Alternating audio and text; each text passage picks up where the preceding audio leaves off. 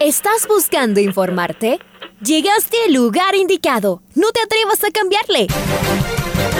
La red presenta. Ponte al día. Información deportiva al instante sobre la actualidad de los equipos ecuatorianos muchos goles y el drama que tanto disfrutamos. Los albos se pusieron en ventaja con doblete de Adolfo Muñoz. La Libertadores Femenina cuenta con sus 16 equipos. Con la conducción de los periodistas de la red, Raúl el Profe Chávez y Andrés del Pichón Villamarín. Mucha información que contarles aquí en 102.1 FM. El microciclo de las... Amigos, amigas, hola, hola, ¿qué tal? ¿Cómo les va? ¿Cómo están? Tengan ustedes muy, pero muy buenos días. El placer de poderlos saludar. Aquí estamos en esta Edición número uno del noticiero al día de la red. Le saluda Andrés Villamarín Espinel en compañía de Leonardo Durán, quien está en los controles. de martes 26 de abril del año 2022. Un afectuoso saludo a todos ustedes que están del otro lado, iniciando una nueva jornada de distintas actividades. No pierdo más tiempo, me voy con los titulares. Que tengan ustedes un feliz día Guayaquil City goleó en el cierre de la décima jornada. Barcelona es el líder del campeonato y su único escolta por ahora es Liga Deportiva Universitaria. Horarios definidos para la fecha de este fin de semana. Partidazo. Esta noche Independiente del Valle recibe al Atlético Mineiro. Y esta tarde comienzan las semifinales de la UEFA Champions League. Los salvos preparan viaje hacia la Argentina, que será el día de mañana. Amigos, amigas, en el noticiero al día de la red llega Alfonso Lazo Ayala con el editorial del día. El Bar se está abriendo camino en nuestro campeonato. Varios clubes lo están contratando y las primeras experiencias es que funciona bastante bien. Hay algunas jugadas que ni aunque miramos la misma muchas veces vamos a terminar de acuerdo con la decisión, pero son pocas. El VAR nos ayudará indiscutiblemente a que los errores más gruesos se rectifiquen. Hay un solo problema. No todos los clubes pueden darse el lujo de contratarlo. Eso hace que el torneo tenga alguna suerte de discriminación. Y sí, es un tema evidentemente económico, en un campeonato que recién intenta recuperarse de dos años durísimos de encierro. La Copa Ecuador realizó el sorteo del cuadro de partidos para el regreso del torneo en este 2022. En la primera fase jugarán clubes de la Serie B, los campeones provinciales del ascenso y un par de equipos del torneo amateur. Esta primera fase se jugará con partidos de ida y vuelta. Desde los 16 de final y hasta los cuartos de final se jugará un solo partido. Los cuatro mejores se enfrentarán en un cuadrangular final con partidos ida y vuelta. Los dos mejores de esa etapa semifinal jugarán la gran final. Los equipos de la serie fueron colocados de acuerdo a sus ubicaciones en la temporada pasada. El cruce más llamativo, si se superan los octavos de final, será entre Independiente y Liga Deportiva Universitaria. Solo uno de los dos podrá llegar al cuadrangular final. Aucas y Emelec deberían eliminarse en octavos de final. Barcelona está en el lado del Cuenca, Delfín y Gualaceo, en su camino a las semifinales. El trencito azul tiene quizás el lado menos escabroso del torneo, técnico universitario, Muchurruna o Cumbayá como posibles rivales. Luego de dos años la Copa Ecuador regresa renovada, con muy buenos premios y una clasificación a la Libertadores en juego. Esta noche vuelven las copas internacionales. El campeón ecuatoriano recibe hoy al Atlético Mineiro en la Libertadores. Necesita ganar para recuperar los puntos perdidos frente al Tolima colombiano. Los dirigidos por Renato Paiva comparten el primer lugar del grupo con los brasileños. Independiente del Valle empezó a recuperar su fútbol y algo de su poder goleador. La cancha lució mejor pese a que la lluvia no le da respiro a su nuevo césped. Y para el juego de los Rayados del Valle es fundamental un buen terreno de juego los visitantes tienen varias figuras sudamericanas. El argentino Nacho Fernández, el uruguayo Diego Godín, el corpulento brasileño Hulk o el paraguayo Junior Alonso. Equipo de cuidado, gran reto para el conjunto del Valle. Esta noche entonces comienza nuestro camino copero de esta semana en los 102.1 y sus relatos emocionantes con rigor y precisión. También nos puede seguir en nuestros canales digitales de la red, la radio que siempre está en año mundialista.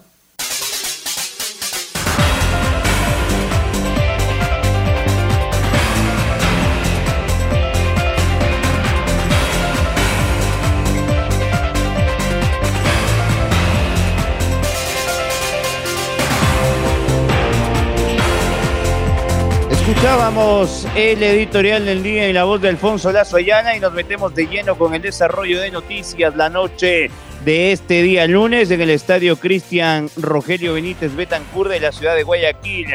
El elenco del Guayaquil City le ganó cuatro goles por uno al Cumbayá. Los dirigidos por Pulga Vilanes marcaron nuevamente cuatro goles en condición de dueño de casa. Ya lo habían hecho la semana pasada frente a Sociedad Deportiva Aucas.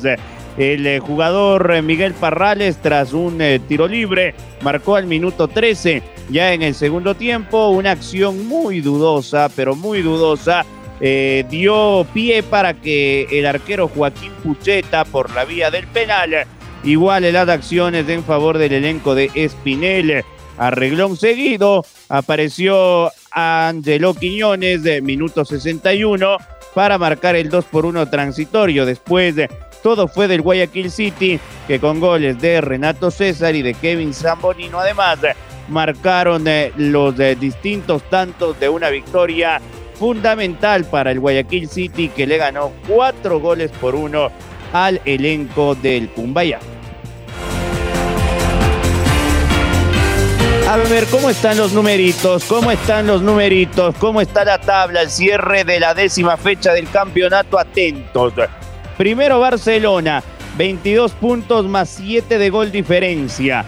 Lo sigue Liga Deportiva Universitaria, 19 puntos más 1. Tercero el Emelec, 18 puntos más 7. Cuarto la Católica, 17 puntos más 9. Quinto Independiente del Valle, 17 puntos más 2. Sexto el sorprendente Gualaceo, 14 puntos menos 1 con 13 puntos del séptimo lugar al décimo puesto. Guayaquil City, Sociedad Deportiva Aucas, Delfín y Deportivo Cuenca. Puesto 11 para el Orense con 11 puntos. Puesto 12 para el Cumbayá con 10 unidades. Y con 9 puntos aparece en el puesto 13, 14 y 15 Musugruna, Cuenca y Macará. En el último lugar de la tabla el eh, equipo del 9 eh, de octubre que apenas tiene seis unidades en el campeonato ecuatoriano de fútbol.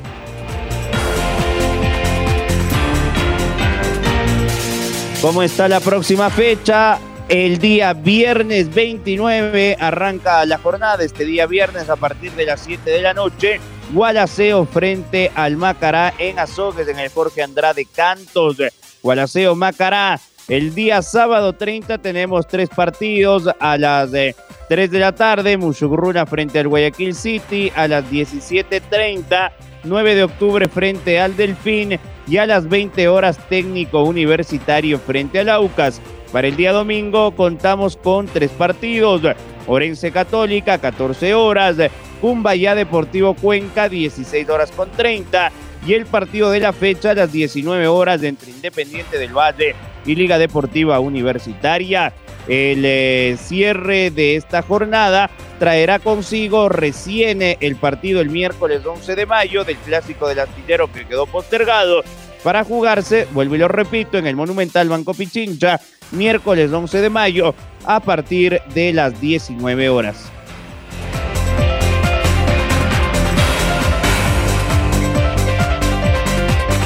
Y esta noche, a partir de las 19 horas con 30 en el Estadio Banco Guayaquil, propiedad del Independiente del Valle, el campeón ecuatoriano mide fuerzas ante el campeón brasileño. El Independiente del Valle recibe al Atlético Mineiro, el poderoso equipo eh, campeón de aquel país de que ya se encuentra en el país y que esperará conseguir un resultado favorable el eh, técnico del Independiente en la Copa por el problema de habilitación de Paiva. Nos referimos a Miguel Bravo. Habló en conferencia de prensa el día de ayer refiriéndose al partidazo que se juega esta noche. Creo que Atlético Mineiro es uno de los candidatos a, llegar a, la final, a poder disputar el título. Ha hecho una gran inversión en cuanto a, jugadores, el último campeón de, de Brasil, semifinalista de la última Copa. En este torneo brasileño también tiene siete puntos de nueve. Entonces, un equipo que, que tiene muy buenas individualidades, ya, ya lo han demostrado anteriormente y, y, creo que va a ser un partido en que vamos a estar constantemente exigidos en la, en la fase defensiva. obviamente que trataremos de imponer condiciones, pero tendremos que estar muy atentos a, todos los detalles de nuestra fase defensiva. Eh, sí, se lo ha estudiado muy bien al, rival, se ha entrenado también en base eh, a eso, a los puntos fuertes que tienen, sobre todo en fase eh, ofensiva. Tendremos que estar, como dije anteriormente, muy atentos a, los detalles, que cuando estemos atacando también podamos tener buenas vigilancias defensivas, estar atentos a esos jugadores descolgados y, creo que nosotros, si bien somos locales y queremos imponer condiciones, pero tenemos que estar respetando también al, al rival. Lo hemos entrenado bien, se ha estudiado muy bien al rival y creo que va a ser un lindo partido el día de mañana. En cuanto a sanciones, estamos con, el equipo completo Lastimosamente tenemos la baja de, Previtali, lastimosamente no podrá estar dentro de, la partida. Eh, el cuerpo médico está justamente haciendo evaluaciones para determinar el grado de, lesión y el tiempo de para que, tendrá, pero esa es la, única baja y el resto del equipo está completo. Eh, creo que el resultado con, con Delfín desde lo anímico, poder ganar con dos hombres menos, teniendo que que no contar con el arquero y tener un jugador de campo creo que es muy, muy meritorio. Creo que llegamos, la verdad, que muy bien desde, desde el aspecto anímico, también haber podido ganar en casa. Venimos de dos triunfos seguidos, otra vez ahí cerca de, de, poder pelear por una etapa. Y en cuanto a las cuestiones disciplinarias, y es algo que lo determinará eh, Renato con su cuerpo técnico, ya justamente a la interna. Y ahora vamos con el jefe de prensa del IDB, nos referimos a Pablo Trujillo, porque hoy hay una promoción, es dos por uno, ingresas si vas en pareja con una entrada a dos personas, así que se espera un gran marco de público en el estadio de Chillo Gijón. Pablo Trujillo, aquí en la red. Bueno, eh, nuevamente hemos eh, gestionado que las eh, cooperativas de transporte se acerquen como te digo, la vez anterior tuvieron éxito, más allá de la cooperativa con la que nosotros hablamos, y habíamos, le habíamos comentado que, que, podría brindar ese servicio fuera del estadio, se unieron otras cooperativas también, eh, sin la necesidad de hablar, vieron una oportunidad de, negocio, pues y, como te digo, eso también es parte del fútbol, ¿no? El fútbol también no solo mueve eh, pasiones, sino también dinero, así que gente que, que quiso hacerse sus su sueltito, su chauchita, como normalmente se dice, vino y, también ofreció servicio de, transporte, de furgonetas, entonces fue algo muy muy bueno que, se pudo hacer. Eh, ahora estamos ofreciendo la misma opción, una cooperativa con la que hemos hablado, eh, pues eh, le hemos pedido que, haga ese trámite de venir y, pueda llevar a los hinchos. Pero lo más importante son los valores de, de las entradas eh, los valores son 8 general, 12 la tribuna y 20 el, palco. Tú me dirás, sí, pero está un poco, un poco costoso por lo que hemos venido viendo en, en, los demás eh, partidos de otros equipos. Ahora tenemos una promoción que la pareja, si viene, por ejemplo, venimos del el Pato y yo, vamos a pagar eh, cuatro dólares cada uno y entramos con una entrada. Entonces estamos haciendo así en todas las localidades, tanto gancho como preferencia, sí es un gancho.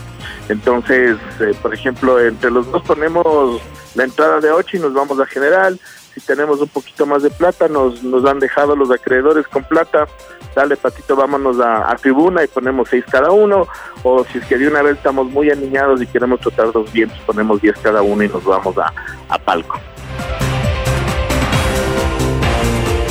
Una gran iniciativa de la gente del Independiente del Bate, en lo que promete ser un partidazo, un lujo verlo al campeón del Brasil Brasileirao con Nacho Fernández, con Matías Zaracho, con Diego Godín, con Hulk. Bueno, es un eh, rival eh, que a juicio de quien les habla es el candidato mayor a ganar la Copa Libertadores. Hoy, siete y media, Independiente del Valle, campeón de Ecuador, frente al Atlético Mineiro, campeón de la última Copa de Brasil y del Brasileirao. Vamos ahora con Liga, vamos con el equipo universitario que viaja mañana hasta la Argentina y está Lucho Quiroz que nos trae detalles del equipo que dirigirá por última vez el profesor Edison Méndez. Lucho, ¿cómo te va?